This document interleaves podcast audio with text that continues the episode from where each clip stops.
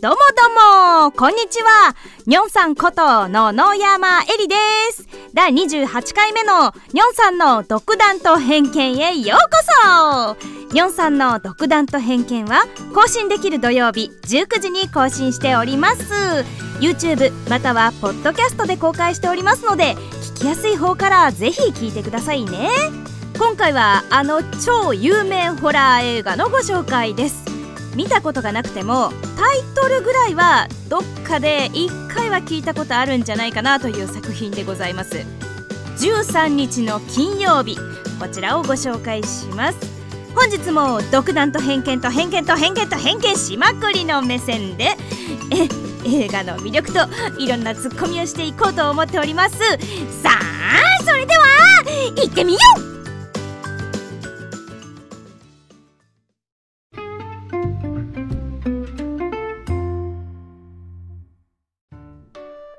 冒頭でも言いましたが今回はあの有名ホラー映画13日の金曜日こちらをご紹介しようと思っております。あのねにょんさんも13日生まれなんですよ。自己紹介する時とか結構なんか覚えてもらおうかなと思ってあの別に曜日とかはねあれですけどあ13日の金曜日ですみたいに言ったりしますよね。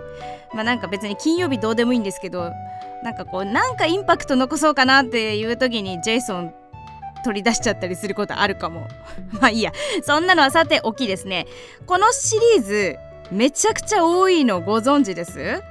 今回ご紹介するのは2009年公開の13日の金曜日なんですけれども、えー、ずずずと遡っていきまして最初はですね1980年公開なんですよね。ショーン・ S・ カニンガム監督が監督をしておりますが、まあ、そこを皮切りになんと12作品ね映画で言うとですよ。まあその他にもテレビシリーズだったりアニメだったりね。結構いろんなもので取り扱われてはいたりするんですよ。スプラッシャー映画としてはとっても有名な作品かなと思います。いっぱいあるって言った12作品なんですがざっくりとご紹介しましょうね。あの1980年最初の13日の金曜日いきますね。1981年に13日の金曜日パート2が来るんですね。そして1982年13日の金曜日パート3が来ます。そして1984年13日の金曜日完結編そして1985年新13日の金曜日終わったと思ったら完結編で終わったと思ったら芯がついてやってきました。そして1986年13日の金曜日パート6ジェイソンは生きていた。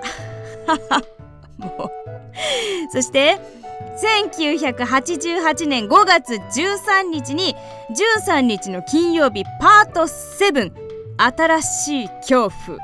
そして1989年13日の金曜日パート88ですね。ジェイソンニューヨークへ。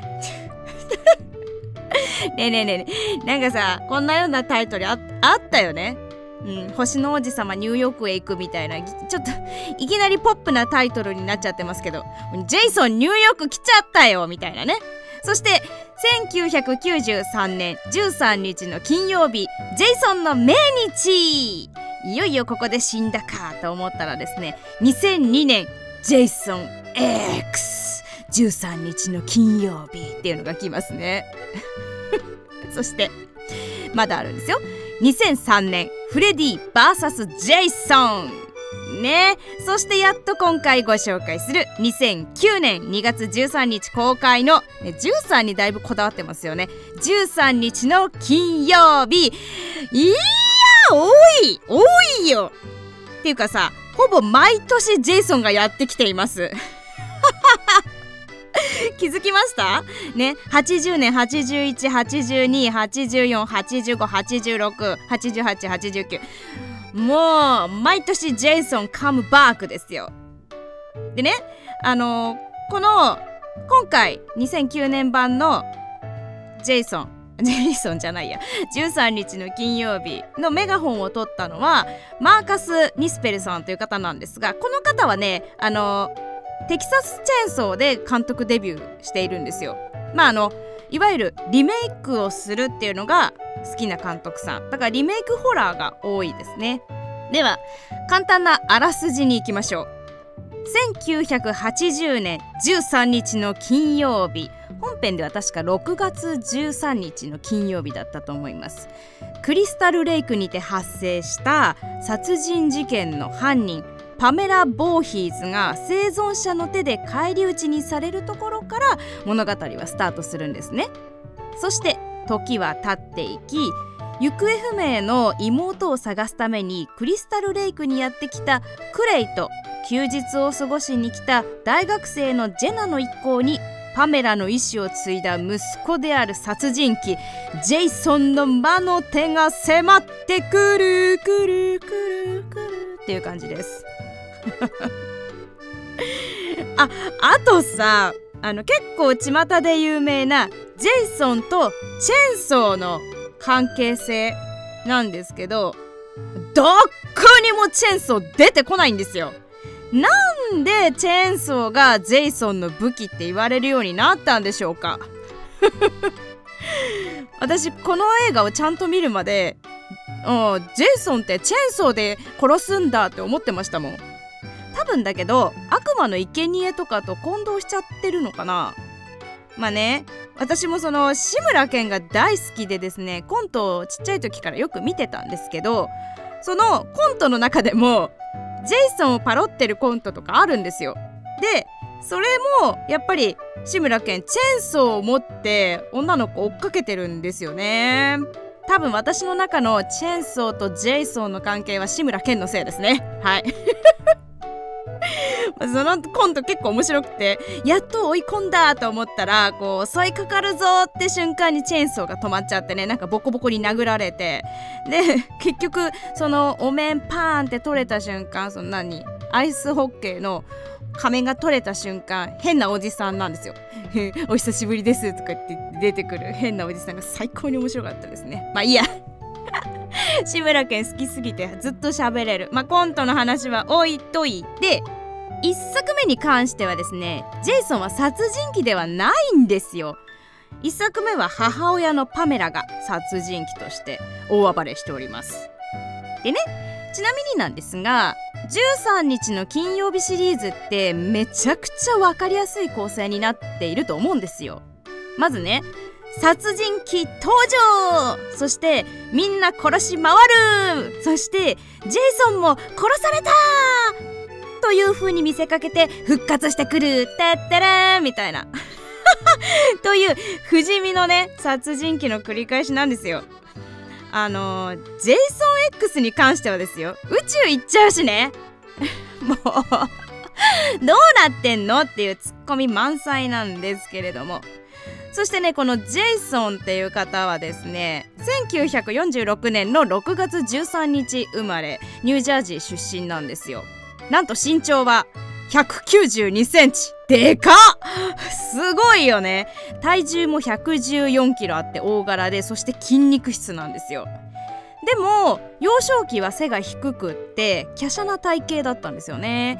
普通の人の2倍の大きさの心臓と異常な小さい脳を持って生まれてきてまあ大人になっても言葉はあんまりこう発せられずうめき声とかね息遣いとかばっかりなんですよね。でその先天性な病で顔が変形っていうかまあ奇形奇形な形になってしまっててそれがコンプレックスでなんかかぶったり仮面つけたりとかっていうのがまずジェイソンの人物像なんですね。まあ、前半はこんな感じで13日の金曜日をざっくりとご紹介いたしました。まあ後半ももう少し突っ込もうかなとは思ってますがネタバレは少なめでいこうかなと思っております。多分ね。後半もよろしく。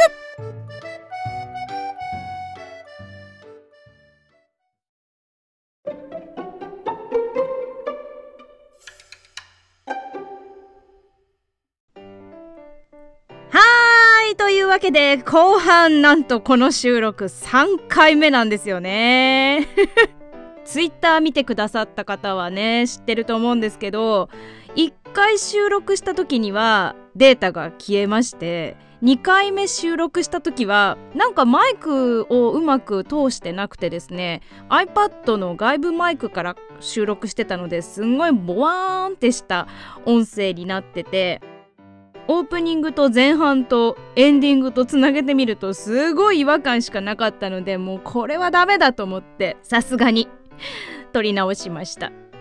なんかね雑音取れるアプリとか使ってみたんですけどダメですね。やっぱちゃんとコンデンサーマイク使って撮っちゃってるので音質が違いすぎてさすがにと思いました。という3度目の正直の後半でございます。はい。もうね何回言うのっていうぐらい言うんですけどこれ何回も言うもんじゃないんですけど言いますね。この映画まず言いたい。そうまず言いたいのよ。おっぱいポロリが多すぎやしませんかーい！っていうね。これ何回言うの？っていうのをもうほんと何回も言ってるんです。いやそこって思うかもしれないんですけど本当に目が行くのも事実なんですね。そうスプラッシャー映画といえばエロスっていうのはセットになっていることが多いわけなんです。なのでねサービスショットが非常に多い。うん。もうね美しい肉体美を堪能できますよ。どうでもいいか。えそしてねあのこの映画自体が2009年版がリメイクっていうのもあってその1から4ぐらいをなんかはしょってリメイクしたのかなっていう印象だったので情報量がねだいぶ少ないかなっていう感じもしました。だからこのシリーズを見たことがなくってこの2009年版だけ見ましたって方にはん？あれ？みたいなところがちょっとあるかもしれない。でねでねでねもう一つ言いたいことがあるんですよ。もうそれはねあのクレイっていう方が登場するんですけどもクレイがイケメンすぎるってことですよ。ねえ言うなれば「ウォーキング・デッド」をご存知です？ゾンビあドラマかゾンビドラマのまあ、ウォーキングデッドの中に出てくるダリルっていうのがいるんですけどこのダリル的立ち位置なんですよ私の中で。まあ、役柄とか全然違うんですけどかっこいい要員の立ち位置がウォーキングデッドのダリルと同等ぐらいの勢いでクレイがかっこいいんですよ。まあ、クレイを演じていらっしゃるのはジャレット・パダレッキという俳優さんなんですけどまあ顔立ちがはっきりしててとってもイケメンなわけなんですよそう一応この映画のもう一人の主人公的立ち位置の方なんです。そしてなんといっても背がお高いのでございます。194センチ。でかくない？ちょっと待って。ジェイソンよりでかい説。ジェイソンは192センチ設定なんですよ。なのでクレイが2センチも大きい。194センチ。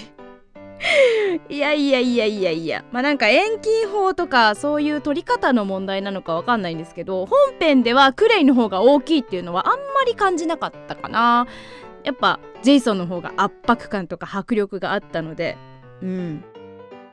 でこのクレイは自分の妹がねこの湖のキャンプ場で行方不明になってしまって1ヶ月半ぐらい経っちゃってそれで探しにやってくるわけなんですよ。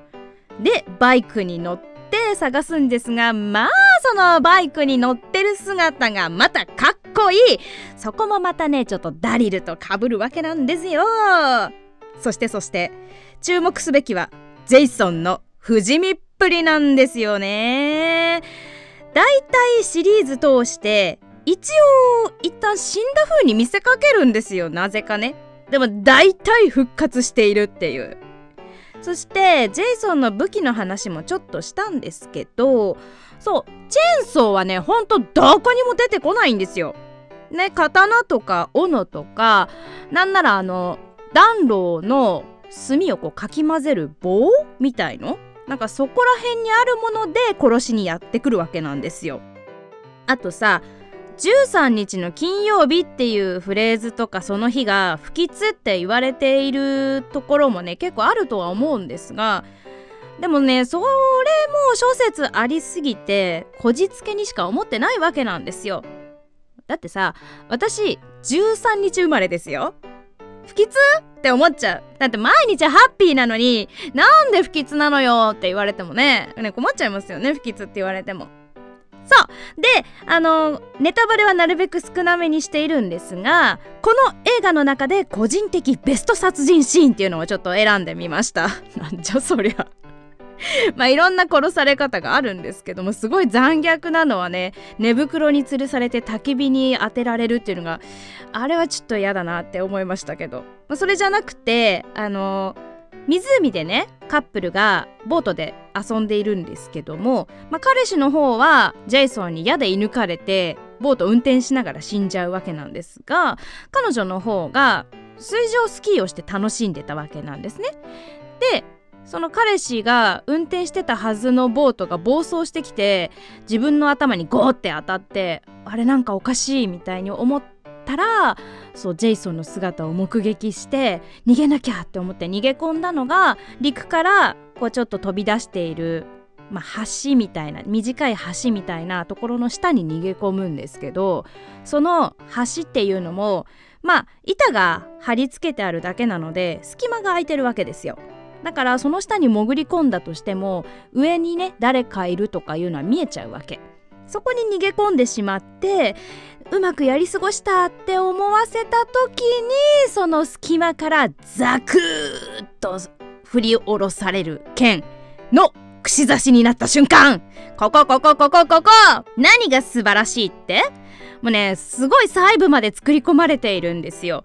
あの女の子が白目向くところとかまあ美しい白目でしたね。なんだそれ。もうなんか来るなって分かってるんですけどうわーって言います絶対。うん。そしてあお約束サービスショットがございます。まああまりに多い。あまりにも多くてねそして皆さんスタイルが良すぎるよね。うん。はいという感じでちょっともう3度目なんで何喋ったか実は覚えてないんですよね。1, 1回目と2回目。だただいたいこんなようなこと言ってたと思うんですけど。でこの13日の金曜日っていうのはねあまりにもタイトルが有名すぎて実は見たことがないって方もいらっしゃると思うのでざっくりご紹介させていただきました。気になった方はぜひぜひ2009年版あのネットフリックスだったと思います。やってますので見てみてください。スプラッシャーアプリはねもう爽快でした。あのパロディしか知らない方もぜひぜひ本編見てみてください。はい後半もここまでお付き合いありがとうございました。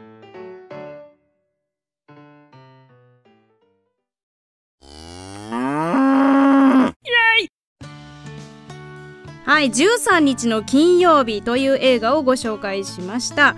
あんまりねネタバレもしていないと思うのでこれ聞いてから見ても多分大丈夫かなと思っております。いやネタバレした？した？うん。ちょっとしたか。うん。まあまあまあ毎回同じパターンだなって思っていただいてぜひ12作品見ていただきたいなと思います。そんなこんなで今回もここまでのお付き合いどうもありがとうございました。また次回もぜひ遊びに来てくださいね。まあよかったらこんな感じですがチャンネル登録してくれると嬉しいです。お相手はニョンさんこと野々山えりでした。またね